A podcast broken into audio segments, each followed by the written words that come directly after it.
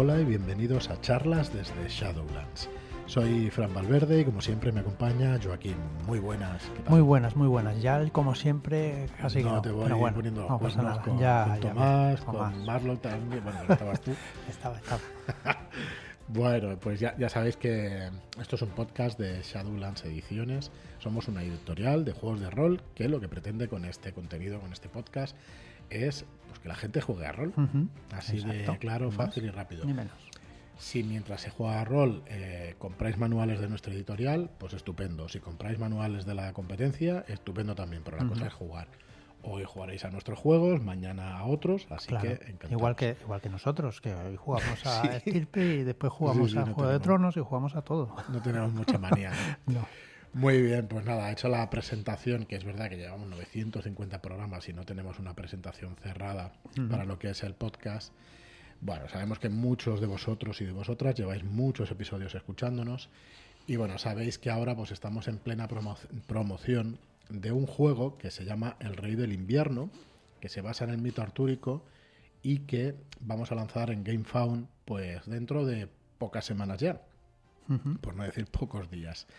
Y bueno, lo primero que tengo que decir es que este jueves, día 31 de enero, va a haber una, una charla en directo donde vamos a explicaros estado de proyectos y vamos a explicaros lo que se va a venir en los próximos meses, entre ellos, eh, pues este El Rey del Invierno. Así que, eh, pues eso, ya tendréis un directo el jueves por la noche, donde allí nos veremos, enseñaremos cositas que estamos trabajando, diremos fechas de entrega de todo lo que está atrasado y bueno, y además, pues eso, tendremos el gusto también de presentaros todo esto del Rey del Invierno. Bueno, en los siguientes podcasts, ya sabéis que llevamos un par de semanas grabando además con Tomás. Tomás Endarrubias es el autor del Rey del Invierno, aunque este producto es un producto editorial en el cual pues el sistema, por ejemplo, es de Enrique Camino, toda la ambientación es de Tomás porque es que no conocemos ninguna otra persona que juegue rol y que sepa más de los mitos artúricos de lo que sabe Tomás, además es escritor y pensamos que era la persona idónea para este proyecto. Y mm, bueno, vamos a ir repasando con él también, pues probablemente este viernes que viene y probablemente los siguientes, pues detalles acerca de la ambientación y de, eh, y de cómo va a funcionar este Rey del Invierno, pues nos vamos a encargar, pues tanto Joaquín como yo, en los siguientes podcasts también. ¿Vale? Entonces, bueno, vamos a empezar un poco por el objetivo del juego. ¿A qué vamos a jugar cuando jugamos al Rey del Invierno? ¿Vale? ¿Cuáles son esas ideas centrales que entre todo el equipo de Shadowlands pues hemos intentado destilar? Gracias Arturo por, por hacer el resumen, aunque mucha, pues David también, Marina, Laura, Marlo, pues Joaquín, Tomás, pues todos nosotros nos hemos metido de lleno en este proyecto y cada uno ha aportado lo suyo, ¿no? Pero bueno, la premisa del juego es que Mordred es rey después de hacer caer a Camelot, de- después de asesinar, de matar o de acabar con Arturo Pendragón. ¿Vale? Este alto rey, eh, que en la batalla de Camlan muere, y Mordred es nombrado rey, o es él mismo se nombra rey, y sabéis que en las leyendas artúricas mueren los dos en la batalla de Camlan, pues en este caso no es así. ¿vale? La espada se ha roto y los caballeros han muerto. Y todo aquello por lo que luchó Arturo Pendragón, nuestro alto rey, se ha perdido en esta Britania oscura. El juego son mil años de mito artúrico que nos llevan a una ucronía épica, donde vais a luchar, como los personajes jugadores, para triunfar contra todo pronóstico. Vais a encarnar a la siguiente generación. Heredaréis el valor y la sangre de los héroes y heroínas de la mesa redonda. Lucharéis contra la tiranía y la opresión de Mordred y su madre Morgaus, reina del aire y las tinieblas. Y vais a encarnar a, guerreros, eruditos, hechiceros, druidas, juglares, para, eh, bueno, para intentar ganar el derecho de llamaros caballeros. ¿Lo conseguiréis? Y bueno, esta es la premisa del Rey del Invierno. Yo creo que bien resumido en estos Sí. párrafos. Muy, ¿vale? muy bien resumido, sí, señor. Y bueno, que, que- es algo que que- vamos a jugar. Evidentemente. ¿Y qué, ¿Y qué vamos a querer hacer? Pues eso, recuperar el, el reinado del verano, ¿no? Efectivamente. Entonces, bueno, vamos a, encargar a, encarnar a esos descendientes de los caballeros de la tabla de la mesa redonda, 20 años después de esa batalla de Camlan. Y para ello vamos a utilizar el mejor sistema que se puede utilizar, que es el reglamento de estirpe, ¿vale? Eh, estirpe a secas. Esto nace del juego Estirpe de Danich, de Enrique Camino, y volvemos a utilizar este sistema para este juego con unas modificaciones realizadas por, por el mismo, por el mismo autor, por Enrique Camino. He leído en el, en el chat de charlas desde Shadowlands en Telegrams que eh, hablaba, ahora no recuerdo que lo dijo, que nos flipábamos el otro día con, con el testeo de la partida y tal. Y realmente es que mm, hemos jugado tres, cuatro partidas. Creo que la, que la primera que hicimos con Enrique, cuando nos presentó eh, Stirpe. Después he jugado otra con Xavier Aixendri, que, de, que la hizo él, de Stirpe de Danich. Y realmente a mí, y bueno, a ti también, que lo sé, Fran, nos encanta este sistema. Nos encanta por, por, por lo, pue- por lo que te puedes flipar, por lo que te puedes llegar a hacer con él y, y- y lo maleable que, que lo, puedes, lo puedes usar, vaya, en cualquier otro en cualquier otro estado, ¿no? En cualquier ambientación. Exacto. En cualquier... Bueno, en este caso, pues eso, Enrique Camino ha adaptado este, este reglamento de estirpe, pero va a haber un, va a haber un montón de cosas que van a, a aparecer aquí inalterables, ¿vale? sí. Los, el glosario y los conceptos generales que ya repasamos en la DRS van a ser los mismos. La base del sistema va a ser la misma, los dados van a ser los mismos, son dados de 6. Sí. Pero ojo a los dados que hemos diseñado para la ocasión, que yo estoy muy contento. Sí, han quedado, Han quedado muy bonitos, muy elegantes y creo que los dados de un vistazo vas a poder leer la tirada y vas a poder también la tirada de, de impacto, digamos, o de resolución de tareas y la tirada también de vitalidad, Ajá, sí. ¿vale? Y de daño. Las dos cosas creo que están bien representadas en el dado y con muchas ganas de que lo veáis, ¿vale? Lo veréis en el Game Found en, o bueno, en informaciones que iremos dando a través de estos meses y de estas semanas eh, a través de mail. Bueno, los conceptos generales. El- en el glosario, ¿vale? Game Master o director de juego. Todavía estamos decidiendo si se va a llamar director de juego o Game Master. Pues la persona que describe el entorno, lo sabéis perfectamente, que nos escuchéis, pero es la persona que va a describir el entorno y que va a arbitrar o que va a decir los resultados de las acciones de los personajes y va a interpretar a los personajes del mundo de juego que no corresponden al resto de jugadores, que no son PJs, personajes jugadores. El PJ, pues lo acabo de decir, personaje jugador. El protagonista imaginario de la historia interpretado por uno de los jugadores. PNJ, personaje no jugador. Cada uno de los habitantes del juego que no es interpretado por ninguno de los jugadores. Esto incluye los monstruos, las criaturas. Y D6 minúscula o mayúscula, ¿vale? El D, la D eh, puesta con mayúscula o con minúscula, que es una abreviatura de dado de seis caras. Bueno, eh, me enrollo, pero bueno, todo esto lo sabéis, vamos, desde hace muchísimos años. Bueno, eh, conceptos generales.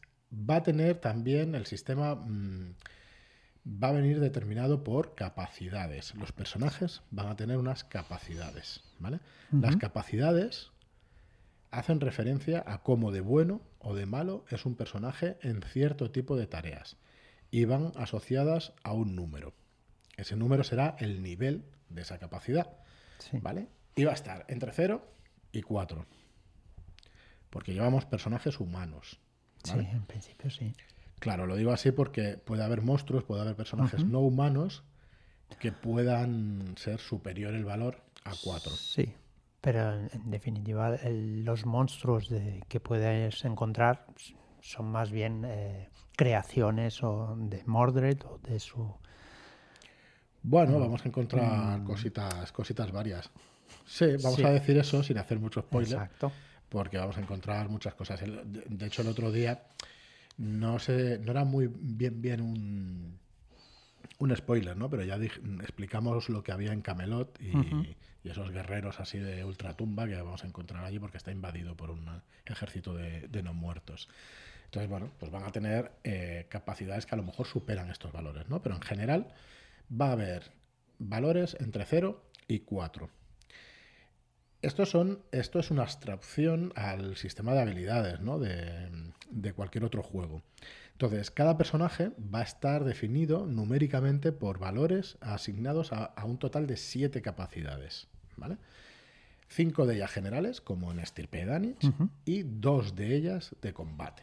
¿Vale? Y a partir de ahora voy a dejar de hacer mención a Estirpe Danich porque nos vamos a meter de lleno en el sabor del juego del Rey del Invierno. Las capacidades van a ser las siguientes: vigor, destreza, sapiencia, personalidad y deducción. ¿Vale?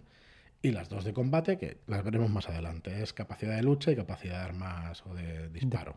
Armas de proyectiles. Correcto. Eh, esto como concepto general. Luego va a haber otra cosa que son las especializaciones. ¿vale? Entonces, las especializaciones es la representación de las experiencias y los conocimientos concretos que un personaje haya podido ir adquiriendo durante su vida. Pueden simbolizar una profesión, pueden simbolizar una práctica, un arte que ha practicado durante muchos años, cualquier otra cosa, ¿vale? Entonces, em, además, va a especializar al personaje dentro de una capacidad, que es un concepto amplio, va a especializar al personaje, ¿vale? Entonces, em, ¿qué es lo que va a dar una especialización? La capacidad de repetir los dados que se tiran para averiguar un resultado. Bueno, podemos explicar la, tirada básica. La tirada básica en Stirpe de Danwich es coger una capacidad, el valor de una capacidad, tirar los dados. Dependiendo de lo que quieras hacer en esa acción, coges la capacidad indicada. Y un 5 es un éxito y dos, o sea, y un 6 son dos éxitos. Lo único que, es, perdona, tirarás tantos dados como valor tenga esa capacidad. Correcto. Vale, entonces si tienes tres en la capacidad, tienes tres dados y los 5 y 6 son éxitos. Los 6 son dobles éxitos. Si tiras tres dados y has sacado un 5 y un 6, tienes tres éxitos. Exacto. ¿Vale? La especialización te va a permitir repetir ese dado que en el ejemplo no ha salido un éxito. Si hemos dicho que salía un 5 y un 6 en tres dados, puedes repetir el dado que te ha salido el valor 1, 2, 3, 4, ¿vale? En cualquiera de, esos, de esos símbolos, de esos números, perdón, vas a poder repetir ese dado. Em, ya entraremos en detalles explicando todas las capacidades y explicando las especializaciones. Puedes repetir X dados dependiendo del valor de esa, esa, capacidad que tengas la especialización. Pues sí. Em, vale, pues no hay mucho más. Eh, resolución de tareas realmente viene a continuación en el reglamento. Eh, yo dije en el anterior podcast con Tomás, y bueno, lo repetimos ahora, esto forma parte, o sea, vamos a, desgranar el reglamento completo en estos podcasts, pero haremos una extracción del reglamento y haremos una guía de inicio con una aventura que se llama El Lai del Caballero Verde. ¿Vale? Lai es canto, es un canto, es un poema francés, ¿vale? De la época medieval. Y nada, pues vendrá esa guía de inicio. En cuanto esté preparada, la colgaremos para libre disposición, para que la podáis ver, consultar y que podáis jugar esa aventura de inicio, y que veáis el sabor y que veáis el color de toda esta ambientación y lo chulo que es, pues, pues jugar a este juego. Bueno, cuando un personaje realice, necesite realizar una acción, vamos a tirar los dados de 6, como hemos explicado pues hace 5 minutos, ¿no? O hace 3 minutos. Eh, no tiene más. ¿Para qué nos sirven los éxitos extras? ¿Vale? Pues como guía, aunque esto está abierto a la interpretación de cualquier director de juego, ¿vale? Incluso nosotros eh, podemos llegar a, a, invitar a los jugadores a que se les ocurran otras funciones de los puntos de, de los éxitos extras, pero en general, si conseguimos éxitos extras, va a significar que la tarea se va a hacer mejor o que la tarea se va a hacer más rápido o que se hace la tarea sin dejar huellas, o que si buscábamos información vamos a, obtener información extra que nos va a hacer más fácil por la deducción o lo que queramos sacar de esa información, o vamos a ganar la simpatía del interlocutor para el futuro. Eh, en general, una ventaja que no contáramos con ella. ¿Vale? Em, Sí, aquí Va a podernos ayudar a tareas posteriores también. Aquí es donde entra pues la inventiva del jugador también. Para vender a la persona que dirige pues para qué quiere usar esos puntos extra. Yo creo que sí, que es procedente también pues que, bueno, que nos flipemos. Hablando con, supongo que no le importará Enrique Camino y si no pues ya lo he soltado aquí. Eh, pues eh, hablando el otro día con él me decía, oye, cerebro que os haya gustado, las pruebas de juego, del combate, me decía él, eh, dice, y sobre todo es un sistema para fliparte en el combate para que realmente te metas, te flipes y describas las cosas, porque si no, los combates mecánicamente pues son combates mecánicos, o sea, es tirar dados, y, ya está. Entonces, mm. es un sistema muy bueno para fliparte y para que realmente esa abstracción, que son las ventajas, los puntos extras que saques en el combate, en las tareas y todo eso, pues que tú intentes pues, eh, buscarle alguna explicación pues, dentro del mundo de juego y que tenga sentido y que te mole y que te guste y que te flipes con ello, ¿vale? bueno, Hoy no creo que nos dé tiempo a llegar a las, a las capacidades y a explicarlas. Entonces, vamos a seguir con las dificultades. ¿Cuál es la dificultad en este juego? Pues sencillamente sacar un éxito. Exacto. Si sacas un éxito, o un 5 o un 6, has conseguido la tarea que te proponías. Si tienes una capacidad con un valor de 4, pues es mucho más sencillo que si tienes una capacidad con valor de 1. Es, es tan fácil como esto. Yo no sé si entrar en probabilidades, pero bueno, ya que estamos. Si tiras pues cuatro dados, tienes más probabilidades. Sí, pero bueno, el otro día las estábamos viendo exactamente. Y tirar un dado, pues tienes un. Pues en la probabilidad que sea un 30 y pico por ciento. 33 en principio, mm. ¿vale? Si tiras dos dados, tienes un 52 o un 55%. Y si tiras tres dados, se te vaya un 80% prácticamente. ¿eh? O un 70 y pico. 78, 70 y pico, cerca del 80. Así que ser tener tres puntos, una capacidad, mm, te da prácticamente el 100% de posibilidades de conseguir la tarea. ¿Vale? Que no de conseguir éxitos extras, que eso con cuatro dados, pues es más fácil. Y luego ya ahí está el azar para que, pues bueno, en cualquier momento pueden salir tres seises y ser seis éxitos lo que te hace una tirada, ¿vale?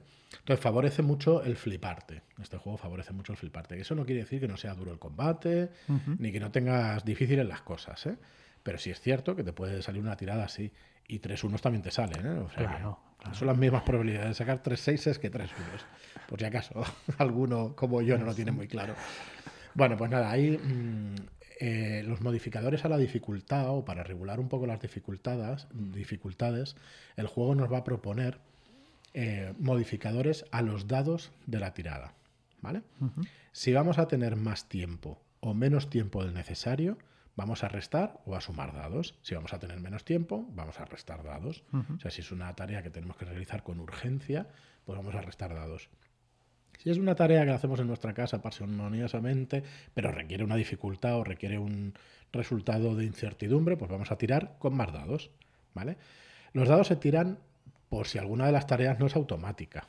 ¿vale? O sea, si vas a cantar una canción y sabes música, no hace falta tirar los dados. Claro si vas a cantar una canción mientras vas en caballo para enamorar a tu adorada amante, pues vas a tener que tirar dados a ver qué pasa, a ver si metes la pata o no. Claro, el chaqueteo del, caballo pues no te va a dejar entonar. Correcto. Entonces, bueno, pues el factor tiempo o el factor dificultad lo vamos a medir a través de poner eh, sumar o restar dados, ¿vale? El factor tiempo es uno de ellos. El factor tamaño y magnitud, ¿vale? Y cantidad, pues es otro. Eh, ya no voy a poner más ejemplos porque yo creo que, que eso me entiende, ¿no? El factor calidad pasa exactamente lo mismo. Cualquier dificultad que le veáis, restáis dados. Y si le veis beneficios, pues le, Correcto. le asumamos dados. Sea de la actitud del interlocutor o el objetivo al que quieres convencer o enfadar, ¿vale? Eh, puede ser que te encuentres a alguien que no sea fácilmente cabreable, ¿vale? Que digas, no, pues este hombre siempre está calmado. Bueno, pues voy a intentar picarle. Y eso también te puede hacer que te sumes o que te restes dados, ¿vale? Por la actitud de la persona que tienes enfrente a la cual quieres convencer de una cosa o de otra. Y cualquier otro factor externo que el director de juego considere relevante, pues como una tormenta terrible y tengas que ver o seguir un rastro de pistas, pues vas a, de caballos, por ejemplo, pues te va a restar dados y si hace un sol despampanante o es que o tienes un rastro fresquísimo, pues vas a sumar dados, ¿vale? Em, una persona media tiene dos dados en una capacidad, ¿vale? Una persona media tiene dos dados en una capacidad, ¿vale? Con lo cual quitarle dos dados, que se puede llegar a quitar hasta dos dados, se convierte en una penalización muy importante, Dura. ¿vale? Para simplificar los modificadores. Factores externos claramente favorables, o sea, muy favorables, le vamos a sumar dos dados. Factores externos claramente desfavorables, menos dos dados. ¿Vale? Y ya nos podemos ir a factores externos muy desfavorables, o sea, terriblemente desfavorables, pues vamos a quitarle cuatro dados, etcétera, etcétera, etcétera. Yo creo que se coge la idea, ¿no? Bueno, en este juego tenemos tareas imposibles. ¿Vale?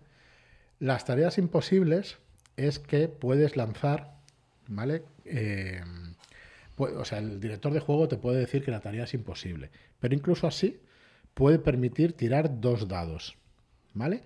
Pero lo vas a tirar, digamos, como si fuera una desventaja. Vas a quedarte con el valor del dado menor, o sea, con el menor valor de cualquiera de los dos dados, ¿no? De los dos dados. Pero no has explicado que, es eh, una tarea imposible. Al final, si le ponemos penalizadores a la tarea y esta tarea te queda sin dados que tirar, entonces esto es una tarea imposible, ¿vale? O sea que voy a tirar cero dados. Pues no es que no te dejen tirar, sino que te permite tirar dos dados y te obligan a utilizar como resultado el número menor de los dos. Que si tiras los dos dados y sacas dos seises, pues mira, pues eso que pues lo has conseguido y cuatro éxitos además. Así que, vale. Luego también podemos hacer tareas extendidas. O sea, hay tareas que no se pueden realizar de una sola vez, ¿vale? Por su volumen o por su complejidad. ¿Vale? En este caso, el director de juego va a determinar cuántas tiradas exitosas diferentes van a ser necesarias para considerar la tarea finalizada. ¿Vale? Los éxitos extra de cada una de las tiradas van a permitir acabarlas en menos tiempo, más rápido de lo que has presupuestado, etcétera, etcétera. ¿Vale? No tiene más. ¿Vale? Retirar un tronco cruzado en un camino, eh, retirarlo lo suficiente como para franquear el paso al carro de los personajes, trepar hasta los balcones de una tercera planta por el exterior del edificio, igual te requiere, pues eso, pues conseguir tres éxitos. Claro. Y entonces, pues eso, vas a estar tirando hasta, hasta, hasta eso, hasta que los tengas que. Porque aquí hablamos del concepto de turnos, ¿vale? Se va a congelar el tiempo y vamos a ir por turnos. Vale, eh, sobre todo por si te están persiguiendo, si te están disparando, cualquier cosa. Pues mira, necesitas tres éxitos. Entonces, si en cada turno tiras y, no lo has conseguido, hostia, vas a estar bajo pues fuego se, enemigo. Se, acercan hacia ti, se van, te van acercando, claro.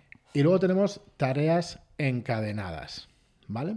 Encadenadas quiere decir que la tarea posterior depende de una tarea anterior, ¿vale? No tiene más. Hay una limitación, ¿vale? Eh, que es que un personaje solo puede encadenar tantas tareas como su valor en vigor o en destreza, con un mínimo de dos. Es decir, un personaje con vigor o destreza 1 siempre puede encadenar dos acciones, porque si no, no sería encadenada, sería solamente una. Entonces, vas a encadenar mínimo dos y si tienes en destreza 3 o en vigor 3, podrías hacer incluso una acción más. ¿vale? Entonces, las posteriores van a depender de los éxitos de las primeras y van a poderse utilizar los éxitos extras en la primera tirada como dados añadidos al chequeo de la segunda. Ojo, ¿vale? O sea, el éxito te va a sumar dados. ¿vale? Em, ¿Qué más? ¿Qué más? Bueno, eh, a ver, hay dos maneras de, de ver esta encadenación de acciones, ¿vale? Eh, tenemos, mm, se refiere, o sea, una de ellas se refiere a la velocidad en la que pueden realizarse las acciones, ¿vale? Además va a ser muy relevante en situaciones de estrés y en situaciones de combate.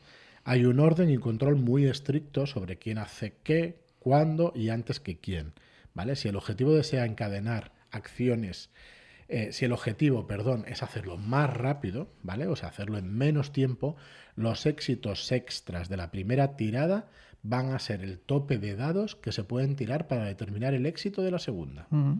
¿Vale? O sea que esto mm, va a ir así.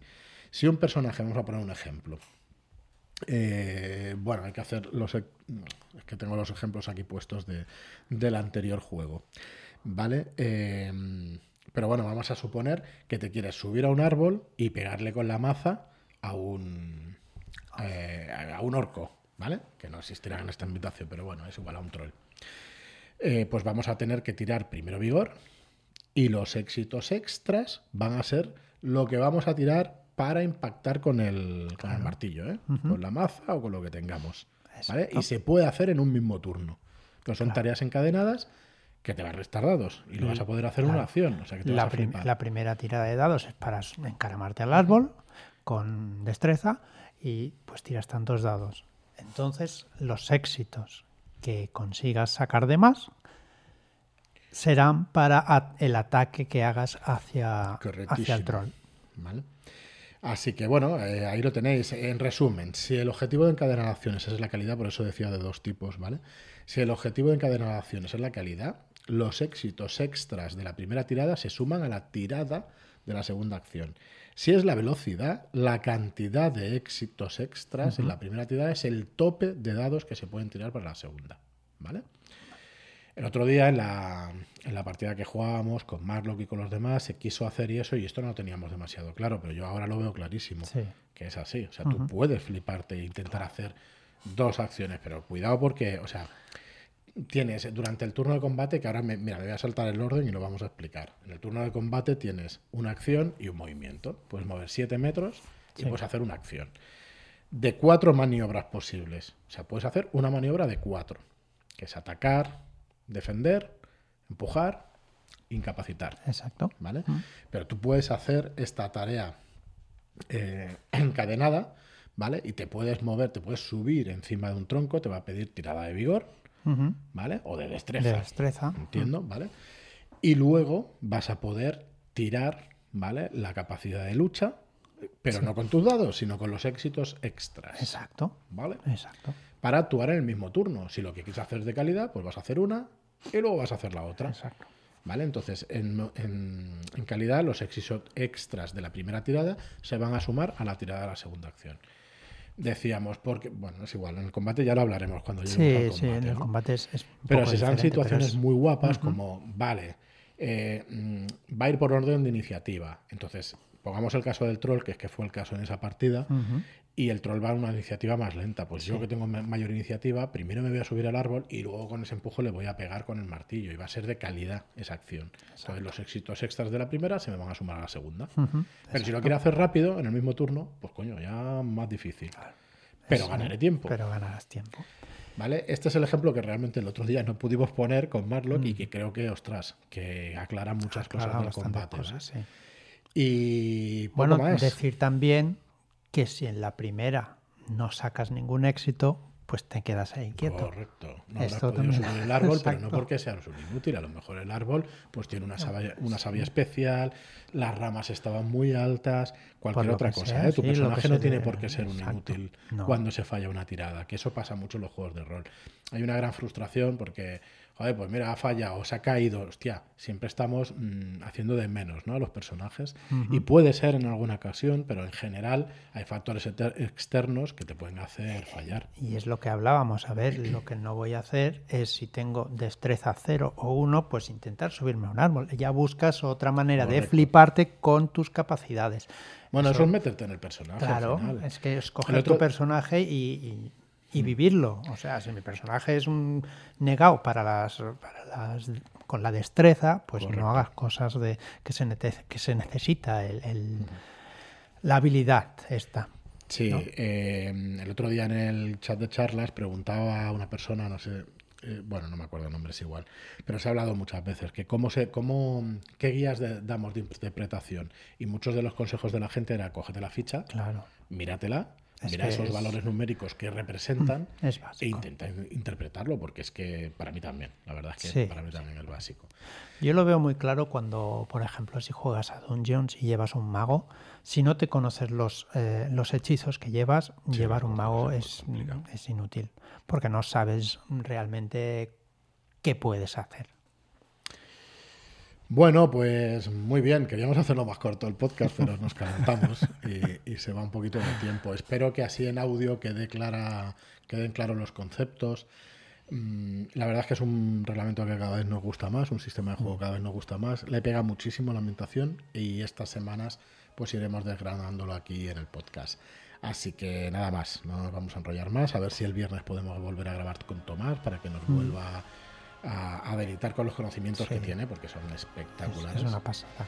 Y nada más, poquito a poquito vamos desgranando el juego y vamos enseñando las cosas que estamos preparando para que, para que se juegue mucho este Rey del Invierno. Muchas gracias y hasta el próximo programa. Muchas gracias y hasta la próxima.